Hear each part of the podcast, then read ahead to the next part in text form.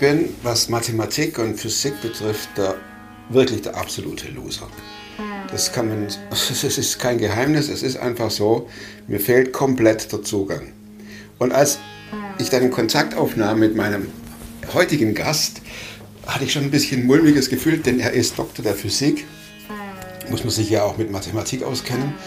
Und ich dachte, oh Mann, hoffentlich äh, kommen wir nicht an einen Punkt, wo ich sagen muss, hey, ich verstehe überhaupt nichts.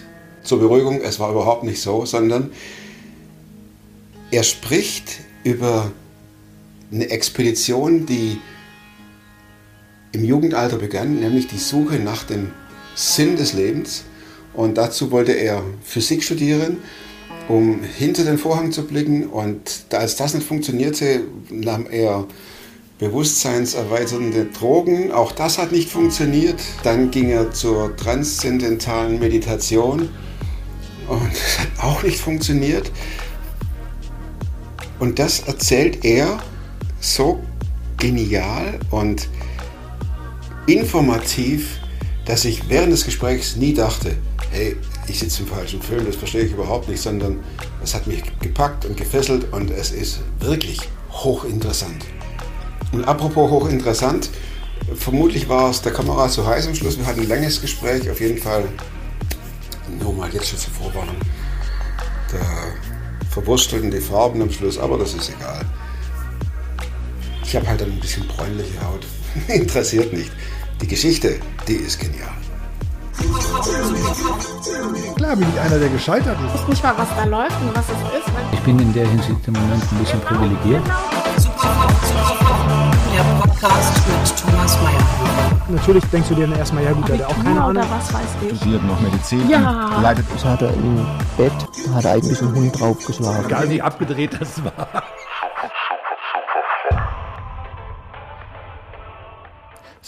Swakopmund, äh, Namibia, spricht man das so? Richtig, Swakopmund. Wie kommt ein kleiner Albrecht von Swakopmund nach Deutschland? Ja, das ist eine lange Geschichte. Also ich wollte ja immer Physik studieren und mein Vater sagte, du kannst in Kapstadt studieren oder in Deutschland. Und Deutschland war weiter weg und dann habe ich gesagt, da will ich hin. Hauptsache weit weg, oder? Genau, Wie alt warst du da? 19. Das heißt, ich musste vorher noch äh, den Militärdienst in Südafrika ableisten. Also ich bin ja per Geburt äh, Südafrikaner, aber durch meinen Vater auch Deutscher. Ich habe eine doppelte Staatsangehörigkeit. Aber die haben mich, mich nicht rausgelassen. Ich musste also erstmal äh, den Militärdienst ableisten. Und das war heftig. Und mit 19 kamst du nach Deutschland zum Studium. Ja, Was hast du studiert? Physik. Theoretische Physik. Ich wollte wirklich wissen, was die Welt im Innersten zusammenhält. Und ähm, dann habe ich gedacht, das ist die Krone der, der Wissenschaft, also packen wir das mal an. Ich oute mich jetzt. Habe ich noch nie gesagt, es gab zwei Fächer in der Schule. Da bin ich dermaßen abgestürzt. Mathe und Physik. Für mich ist es völlig unverständlich, wie jemand Physik studieren kann. Es waren für mich immer diejenigen mit runder Brille. Ja, Hattest du? nicht. Und, und, und, und, und Linksscheitel. ja, ja. Wie, wie, wie, wie findet man den Zugang zur Physik? Ja, ist die Neugierde und das Interesse. Nicht? Was hält die Welt im Innersten zusammen? Das ist das, äh, was einen treibt. Und äh, es ist nicht ganz einfach. Also man muss äh, vor allen Dingen die Mathematik beherrschen oder sich da erstmal reinknien. Aber weil man eben wissen will, worum geht es eigentlich in diesem Weltall, in diesem Dasein. Das war eben mein, mein Antriebsfaktor. Du, Hat woll- man- du sahst schon die großen Dinge. Also du wolltest wissen, wie funktioniert das Weltall? Ja, ja, also ich war ja immer ein Sinnsuchender und ähm, dachte, per Physik äh, kriege ich Antworten. Was allerdings da nicht passierte, also in der Tiefe, wie ich den Sinn eigentlich ähm, erfassen wollte, äh, das lieferte die Physik nicht. Ich vermute, dass außer mir auch noch äh, etliche andere Zuschauer, Zuhörer dabei sind, die jetzt mit der Physik nicht ganz so viel anfangen können. Das kann ich gut nachvollziehen. Aber wie kann ich mit Physik einen Sinn entdecken? Im Zusammenspiel der Mächte, im Zusammenspiel der oder im Überschreiten der Grenzen? Ja, das war eben meine falsche Vorstellung auch, also dass man mit der Physik irgendwie tiefere Zusammenhänge erkennen kann. Nicht warum das Ganze, was steht dahinter, was ist die Sinnfälligkeit dahinter und vielleicht auch in diesem Rahmen, was ist die Sinnfälligkeit meines Lebens. Aber das äh, leistet die Physik tatsächlich nicht. Die Physik erklärt nichts, sie beschreibt nur. Wie lange hast du studiert? Erstmal fünf Jahre bis zum Diplom und dann anschließend nochmal äh, ein bisschen weiter für die Promotion. Wann hast du festgestellt, diese Vorstellung oder diesen Wunsch, den ich hatte, mit diesem Studium, mit Physik, der, der trifft nicht ein? Spätestens zum Vordiplom. Das ging relativ schnell. ja, ja. Das, äh, nee, nee, man erkannte eben, die Physik beschreibt, sie erklärt nichts. Sie nimmt also die Phänomene zur Erkenntnis oder zur Kenntnis, ohne äh, weiter zu hinterfragen, woher kommt das eigentlich. Und das war ja an und für sich mein Interesse. Woher kommt das Ganze? Sondern sie entdeckt ähm, äh, Naturphänomene, entdeckt Gesetzmäßigkeiten, schreibt die auf und macht die nutzbar, sodass wir zum Beispiel hier diese Kameras äh, bauen können. Aber ähm, was dahinter ist, woher das kommt, das ist nicht das äh, Warst du Ziel. enttäuscht? Also ich war zunächst enttäuscht, ja. Das kann man wohl sagen. Kann man sagen, dass da ein Traum geplatzt ist? In gewisser Weise, ja. Das war ja dann auch der Grund, warum ich mich dann nach anderen Möglichkeiten hinter die Dinge zu kommen äh, umgesehen habe. Warst du desillusioniert, frustriert, enttäuscht? Oder? Ja, nicht extrem frustriert. Ich habe es eigentlich nur zur Kenntnis genommen, habe gesagt, okay, äh, da muss ich weitersuchen. Was kam als nächster Schritt in Richtung Sinnsuche? Ja, das war dann, wo ich dann sagte, also der Verstand äh, reicht wohl nicht aus und ähm, ich müsste mal gucken, gibt es Möglichkeiten, das Bewusstsein zu erweitern. Und dann habe ich also mich äh, dieser Substanzen bemächtigt und während andere da in die Partys abschwirrten, habe ich mich tatsächlich in mein Kämmerlein gesetzt, die Tür geschlossen und dann ähm, experimentiert. Wie weit trägt mich das? Nehmen wir uns mal mit rein in, in, in, so eine Experimentierstunde im Kämmerlein. Was ja. Hast, was also, hast du genommen? Äh, was harmloses, also den indischen Hanf, nicht mhm. den wohlbekannten. Allerdings kam der aus Afghanistan. Das war also die beste Qualität und die habe ich mir dann besorgt. Ja, dann äh, ging es los. Und die Erkenntnis war äh, eigentlich, dass man nicht halluziniert, sondern man sieht die Dinge wie unter einem Mikroskop. Äh, zum Beispiel nur der Anblick einer Blume. Man wusste, diese Blume hat man schon vorher so gesehen, aber jetzt äh, in viel größerer Tiefe, in viel größerer Detailtiefe. Oder äh, der äh, Humor eines Witzes ähm, konnte uns, ich war dann auch mit anderen zugange, so äh, packen, dass wir gar nicht mehr aufhören konnten. Nicht? Wir mussten uns ohrfeigen, um endlich aufzuhören. Also es war im Grunde genommen nur eine Intensivierung der Rätselhaftigkeit. Nicht? Es, also ich kam nicht hinter die Dinge, sondern die Rätselhaftigkeit des Daseins wurde eigentlich nur noch akzentuiert. Diese Rätselhaftigkeit, die ich schon in der Physik eben entdeckt hatte ne? oder noch tiefer entdeckt hatte. Wie lange lief diese Experimentierphase? Ja, das frage ich mich jetzt auch. Das waren bestimmt so zwei Jahre. Und äh, das Problem war, dass man dann eigentlich so ein bisschen in Richtung Lebensuntüchtigkeit äh, ging. Mhm. Nicht? Das war alles so äh, faszinierend, dass man so das normale Dasein eigentlich äh, nicht mehr so ernst nahm. Und die Gefahr bestand tatsächlich, dass man da so allmählich wegdriftete. Du driftetest weg? Ja, ja, und zwar war das so, dass man ähm, diesen mikroskopischen Effekt, den konnte man natürlich auch nach innen richten. Also man konnte sich selber beobachten und jeder von uns hat ja Defizite. Und wenn man die Defizite unter einem Mikroskop sieht, da kriegt man schon Schrecken. Und wir, das waren eben auch die anderen, die fingen dann an, in so einem Trip an sich selber rumzudrehen, sofern das überhaupt ging, also an den Stellschrauben der Psyche. Und äh, wenn man dann wieder rauskam, stellte man immer fest, oh, das war eine Verschlimmbesserung. Nicht? Jetzt, wo sind wir denn jetzt gelandet? Und dann ging es schnell wieder rein, um das vielleicht noch ein bisschen zu verbessern, aber das klappte nicht. Also wir hätten am liebsten wieder ein Reset gehabt, nicht der ursprüngliche Zustand. Nicht diese Erfahrung, die ihr gerade gemacht habt, sondern ja, zurück. Sondern aber zurück ja in den nicht. ursprünglichen, der ja. war zwar auch nicht so ganz perfekt, aber doch besser als das, was wir jetzt erleben. Und den Reset-Knopf gab es nicht. Das heißt, wir waren in einem psychischen Labyrinth gelandet, nicht? Und das war ah, das Problem hm. eigentlich. Mh. Und deswegen sage ich, also legalisieren sollte man das nicht. Also ich meine, äh, ich sag mal, vom körperlichen Abhängigkeiten so weiter ist, glaube ich, nicht so sehr das Problem aber ähm, was psychisch passiert. Also das kann, kann verheerend sein. Und Freunde von mir, die sind auch abgedriftet an den Rand der Gesellschaft. Ne? Hm. Physik war es nicht, Genau. Drogen waren es nicht. Ja. Was kam als nächstes? Ja, das nächste war ähm, zunächst mal wie so eine Erlösung. Ich hatte mich ja dann gefragt, wie komme ich aus diesen Drogen raus? Ja. Denn ich war ja in diesem Kreislauf. Und ähm, dann, ähm, damals gab es die Methode der transzendentalen Meditation von dem Maharishi Mahesh Yogi. Vielleicht kennt der eine oder andere das jetzt noch.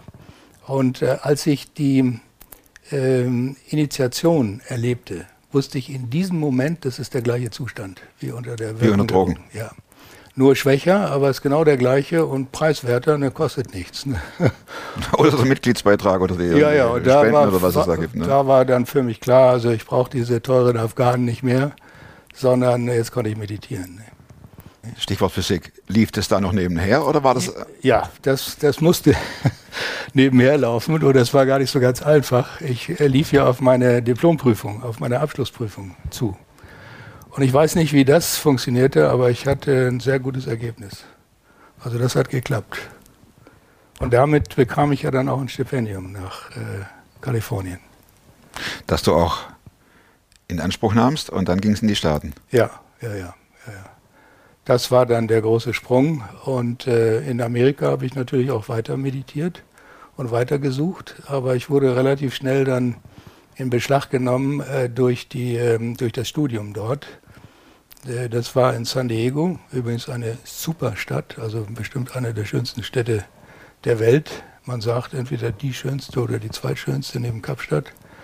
Und ähm, ja, äh, also 16, 17 Stunden Arbeit am Tag war, war normal. Und Studium, Stadt und Meditation, wie schafft man sowas? Ja, ja, ja, ja. Also, Was bleibt auf der Strecke? Lass mich raten. Studium? Ja, das war dann so weit, dass ich mir sagte, also wenn ich nicht weiß, wozu ich lebe, dann brauche ich mich auch hier nicht 16, 17 Stunden abzuquälen am Tag. Und war konsequent genug, aber es war natürlich auch gefährlich. Ich gab mein Stipendium zurück. Und ähm, habe den Professoren das auch erläutert. Ich habe denen gesagt, also wenn ich nicht weiß, wozu ich lebe, wozu soll ich hier äh, mich abrackern? Und äh, dann habe ich denen auch noch vorgeworfen, ihr wisst ja noch nicht mal, was Zeit ist. Und in jeder Gleichung haben wir Zeit. Und wenn ihr, solange ihr nicht wisst, was Zeit ist, was macht ihr denn hier eigentlich? Und äh, es gab einen Professor, der hat mich verstanden. Nicht? Denn das Zeitproblem ist ein ganz großes Problem in der Physik. Aber da war ich draußen und äh, ich hatte das Stipendium zurückgegeben und war quasi mittellos. Und das war natürlich nicht ganz ohne Risiko, äh, zumal ich auch keine Versicherung hatte, keine Krankenversicherung, keine Autoversicherung, nichts. Und bin also so ins Leben reingestolpert. Würde ich heute vielleicht, glaube ich, nicht mehr machen, aber das war jedenfalls äh, wichtig damals. Wenn ich im, im Rückblick war es die spannendste Zeit meines Lebens.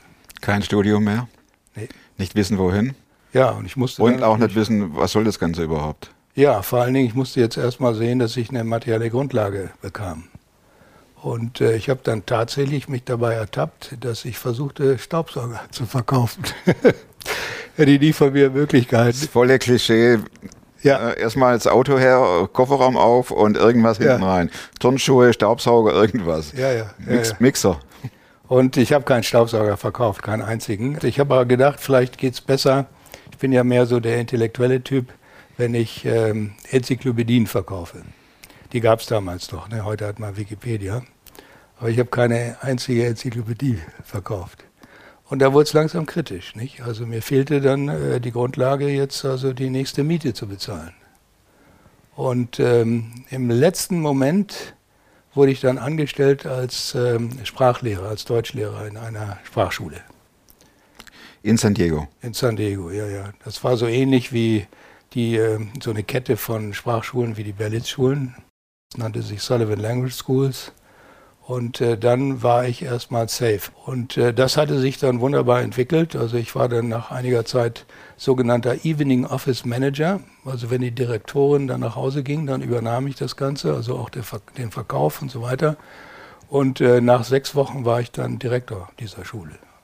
Wir hatten jetzt die Physik, wir hatten die Drogen, wir hatten die TM, die äh, Meditation. War es auch nicht? Was kam als nächstes? Ja, das war eben das Erstaunliche.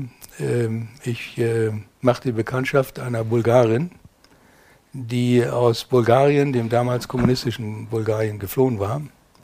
Unter abenteuerlichsten Umständen, also dramatisch eigentlich.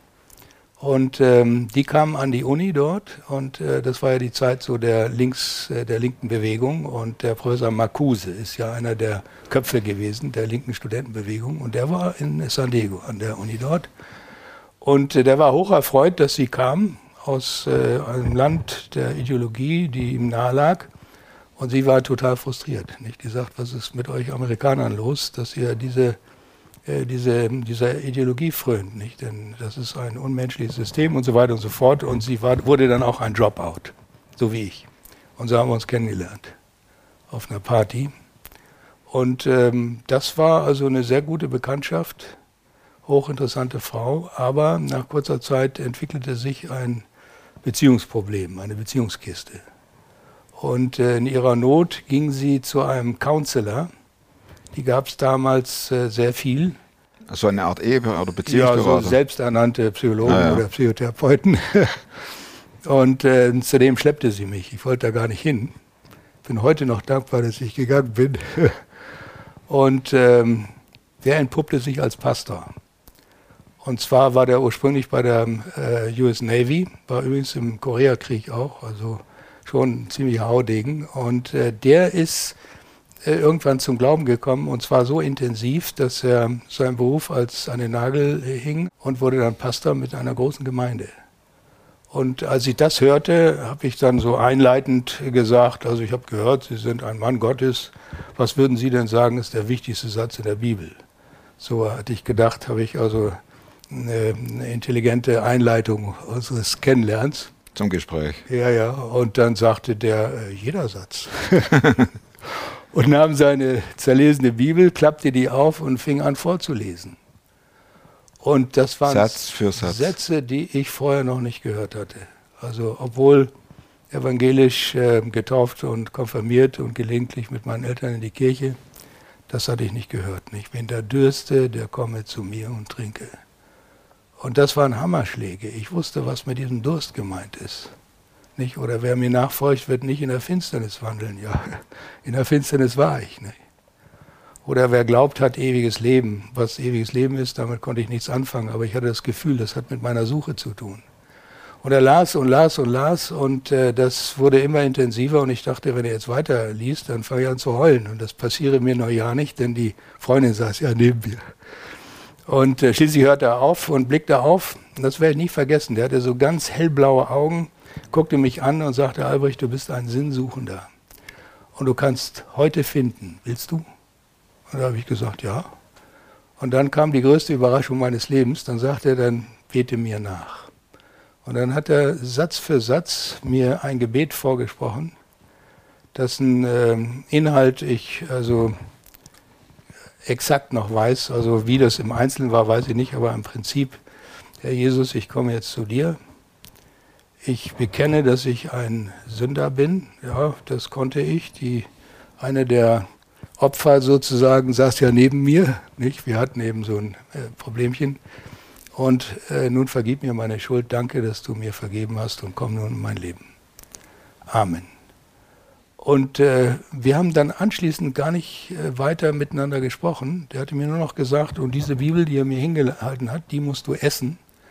Und dann haben wir uns verabschiedet. Das einzige eigentliche Thema kam gar nicht dran. Ich saß im Auto mit ihr, fuhr nach Hause und dachte, was ist denn jetzt passiert? Wie standen Sie zu der ganzen Glaubensgeschichte?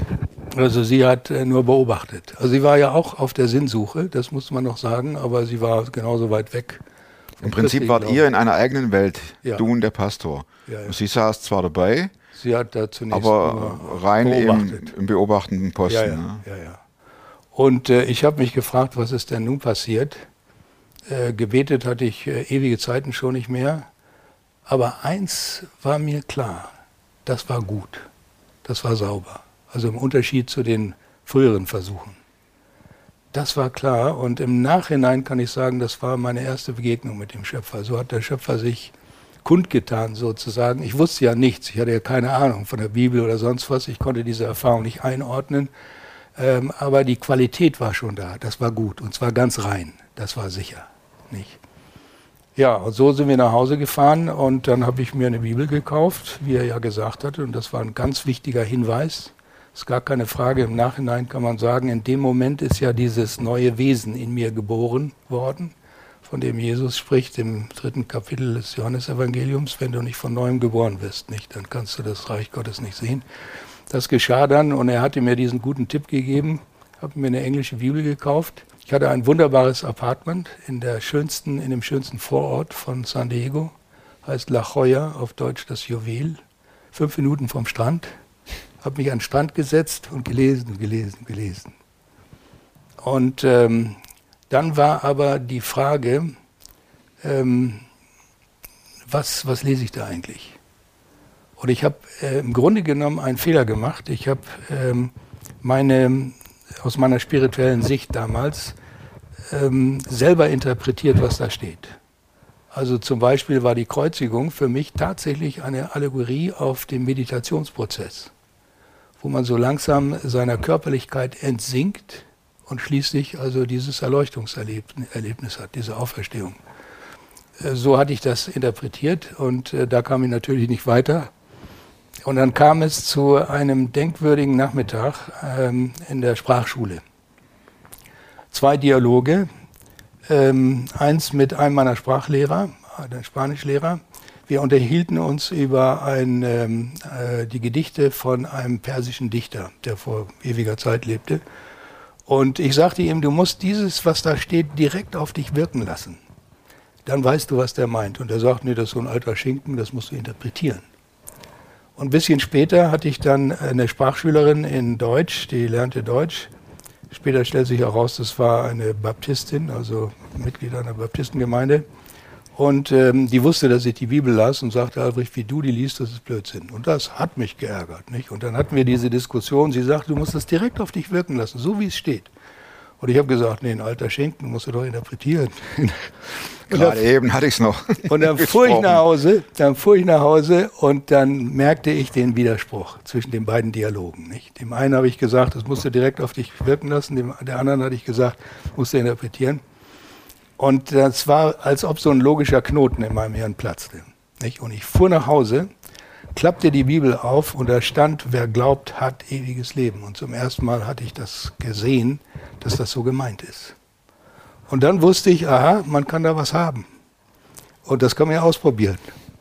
Und dann habe ich mir überlegt, äh, was sind die Bedingungen dafür? Und da hieß es, wer glaubt. Und da habe ich gesagt, das ist wahrscheinlich zu wenig. Also wenn man genau in der Bibel nachliest, dann kriegt man wahrscheinlich äh, eine sehr tiefsinnige Meditationsanleitung oder so. Und habe dann äh, meine erste... Gesucht, gesucht, gesucht. Oder? Genau, meine erste Analyse gemacht mhm. und stellte fest, nur Glauben. Und dann hatte ich das Problem, was ist der Glaube, der hier zu dieser Erfahrung führt? Und bin wirklich tagelang rumgelaufen und habe mir den Kopf zermartert, was das denn sein könnte. Bis der Moment kam, wo ich plötzlich merkte, die Tatsache, dass ich mir den Kopf zerbrach, das ist schon Glaube. Sonst würde ich, wenn ich, das hätte ich sonst nicht gemacht, wenn ich das nicht glauben würde. Das heißt, ich merkte plötzlich, dieses sich einlassen auf die Person Jesu, das ist der Glaube. Und in dem Moment, wo ich das erkannte, setzte das Entscheidende für mich überhaupt ein ich wusste und ich erkannte, jetzt habe ich dieses ewige Leben. Was das war, wusste ich immer noch nicht, aber ich wusste, jetzt hab's. Das heißt, ich kam vom Glauben zum Erkennen. Und das ist für mich das Entscheidende bis du heute. Hattest, in dem Augenblick wusstest du, ich habe ewiges Leben, aber du wusstest überhaupt nicht, was es ist. Nee, das wusste ich noch nicht. Aber das, was die Bibel mit haben beschreibt oder erläutert, genau das wusste ich, jetzt habe ich's. Das musste sich noch entfalten, aber ich wusste, dieses Haben, das hat jetzt eingesetzt sozusagen. Und in dem Moment erkannte ich blitzartig, was ja eigentlich das Entscheidende am Christsein ist. Ich hatte immer gedacht, Christsein ist also christlich verhalten und in die Kirche gehen und äh, so weiter. Ich wusste nicht, dass es um Erkenntnis geht, um eine Gewissheit, um ein inneres Wissen. Und das setzte ein. Und das ist für mich im Grunde genommen das Zentrale, was mich auch dahin führt, dass ich eben Vorträge halte und so weiter. Christsein ist tatsächlich eine innere Erfahrung, ein Erkennen und der Glaube ist der Zugang dazu. Würdest du sagen, dass das der Moment war, als du, als dein Christsein, deine Reise begann? Ja, Diese Erkenntnis. ja, es war sozusagen das Ende meiner Expedition. Diese Expedition war ja die Suche nach dem Sinn des Lebens und das war das Ende. Das kann man wirklich so sagen. Wobei es noch eine Zeit lang dauerte, bis es mir dann richtig dämmerte. Ich war in der Zwischenzeit immer noch ein bisschen unsicher. Ich hatte zwar diese Erfahrung gehabt, aber ich habe nebenher in, mei- in meiner Sprachschule, da kam jemand und sagte, Albrecht, ich habe was ganz Interessantes für dich. Äh, man kann hell sehen. Und dann lud er mich ein zum regelrechten Kurs, wo man Hellsehen lernte und ich lernte Hellsehen. Das geht. Und das war dann immer noch so ein bisschen äh, so, so, ein, äh, so Zwischentöne, die dann. Grenzwertig. Ja, ja, das war also, es gibt mehr zwischen Himmel und Erde, als man sich so, vor, so vorstellt, nicht? Aber ähm, das ist so ein, so ein Ding, was mich eben dann noch ein bisschen äh, ins Zweifeln brachte. Und dann kam der entscheidende Moment, wo ich mein ähm, Buggy, mein ähm, VW Käfer betankte. Und ähm, während ich so da stand, merkte ich plötzlich, jetzt kommt die volle Gewissheit. Jetzt hast du das, wonach du gesucht hast, die ganze Zeit, Physik studiert, meditiert und so weiter und so fort. Das hast du jetzt mit Sicherheit gefunden. Ich hatte schon ein bisschen was in der Bibel gelesen, sodass das schon etwas untermauert war. Und ich stand da in dieser kalifornischen Sonne und ich habe das einfach nur genossen. Der, Stank, der Tankstutzen, der schnappte schon, es war alles voll, das war mir völlig wurscht. Ich stand da und habe das ge- genossen. Genossen heißt die Gegenwart Gottes? Ja, letztlich war es die Gegenwart Gott- Gottes. Ich wusste, jetzt ist meine Suche zu Ende, jetzt ist alles in Ordnung. Jetzt hast du es. Und ich konnte anschließend meine ganze esoterische Literatur, ich habe ja noch viel anderes studiert, also die fernöstlichen Weisheitslehren und äh, die Theosophie und Anthroposophie und so weiter und so fort. Das konnte ich alles in den Bookshop wieder zurückbringen, wo ich das alles gekauft hatte. Dann wusste ich, ich hatte es nicht. Und dann setzte natürlich ähm, in dem Maße, wie ich äh, äh, die Bibel las, immer mehr äh, auch die Untermauerung dieser unmittelbaren Erkenntnis ein. Das ist ja ganz entscheidend. Der Verstand ist nicht außen vor, sondern er untermauert nachher diese Erkenntnis. Nicht? Man erkennt, was eigentlich passiert ist. Zum Beispiel eben, dass hier tatsächlich eine, eine, eine neue, eine Geburt stattgefunden hat. Und wie konntest du das vereinbaren als Physiker, der du ja warst? Widersprüche? Fragezeichen? Ja, das ist äh, das Schöne. Widersprüche zwischen Bibel und ähm, Naturwissenschaft gibt es eigentlich nur in Bezug auf die klassische Physik, die Ende vorletzten Jahrhunderts zu Ende gekommen ist. Und mit Anfang des letzten Jahrhunderts, insbesondere mit den Cracks eben wie Einstein und Max Planck und Schrödinger und so weiter, hat sich ja ein völlig neues äh, Weltbild der Physik aufgetan. Und da sind die praktisch alle Widersprüche sind weg. Man kann die einzelnen Etappen der Schöpfungsgeschichte, wie man sie gleich am Anfang in der Bibel liest, kann man heutzutage eins zu eins äh, abbilden, sage ich mal, auf Deutung durch die moderne Physik und Kosmologie. Das geht fantastisch. Aber das wäre Kannst du es mal so erklären, in kurzen Sätzen, dass es einer wie ich ja, versteht? Ähm, und zwar ist äh, folgendes: ähm, Es heißt ja, am Anfang war die Erd- Erde wüst und leer. Äh, von den Naturwissenschaftlern wurde das damals ähm, als völlig inakzeptabel angesehen, denn man war tatsächlich bis, bis Anfang des letzten Jahrhunderts der Meinung, äh, die Welt sah immer so aus wie jetzt. Auch das Universum sah immer so aus wie jetzt. Es gibt keinen Anfang und kein Ende und deswegen gibt es auch keinen Anfänger und so weiter und so fort. Heute weiß man, die Erde war am Anfang ein Protoplanet. Ein Protoplanet, der durch äh, praktisch äh, nur, nur ein Gesteinsbrocken, ein riesiger Gesteinsbrocken, der durch die Gravitation zusammengequetscht wurde, sodass es innerlich sehr heiß war und äh, Vulkanismus entstand und sonst was. Also das ganze Ding sah mehr aus wie so ein glühendes Brikett auf dem Grill, wenn wir im Sommer da unsere Würstchen grillen. Nicht? Das weiß man heute. Am Anfang Erde, Wüste und leer. Genau das bestätigt die Physik. Und dann wurde es hell.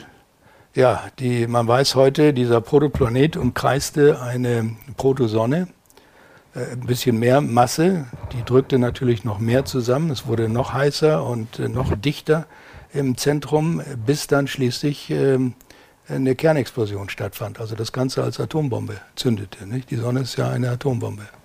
Und äh, es wurde hell. Nicht? Gott sprach, es werde Licht und es wurde Licht. Die Sonne zündete. Man konnte die Sonne jetzt noch nicht sehen, denn die Erde war umgeben mit einer dichten Atmosphäre aus Wasserdampf und Methan und Schwefeldioxid und so weiter und so fort. Aber es wurde schon hell und schon dunkel, denn äh, die Erde drehte sich schon. Nicht? Und dann geht es so weiter. Also Gott schuf eine Feste, also einen Raum zwischen äh, dem Wasser äh, im Himmel und dem Wasser auf der Erde.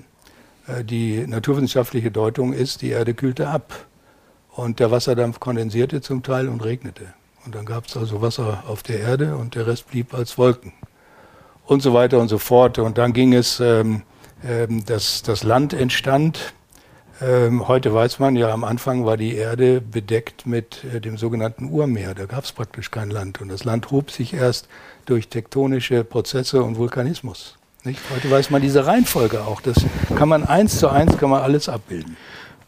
Albrecht, wenn du mit diesem Wissen, das ja vielen von uns fehlt, man kann sich was anlesen, aber hm. vielen haben auch äh, einen Zugang nicht dazu.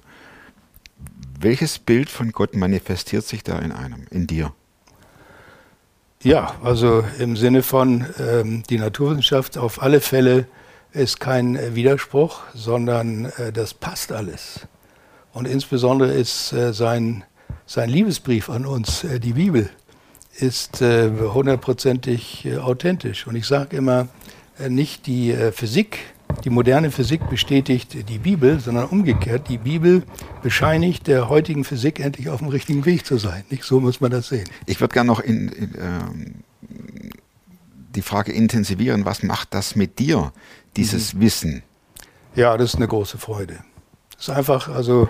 Für dich ist doch Gott permanent existent. Hundertprozentig, überhaupt gar keine Frage. Und jetzt gehen wir ganz persönlich in den Albrecht rein. Wer ist Gott für dich?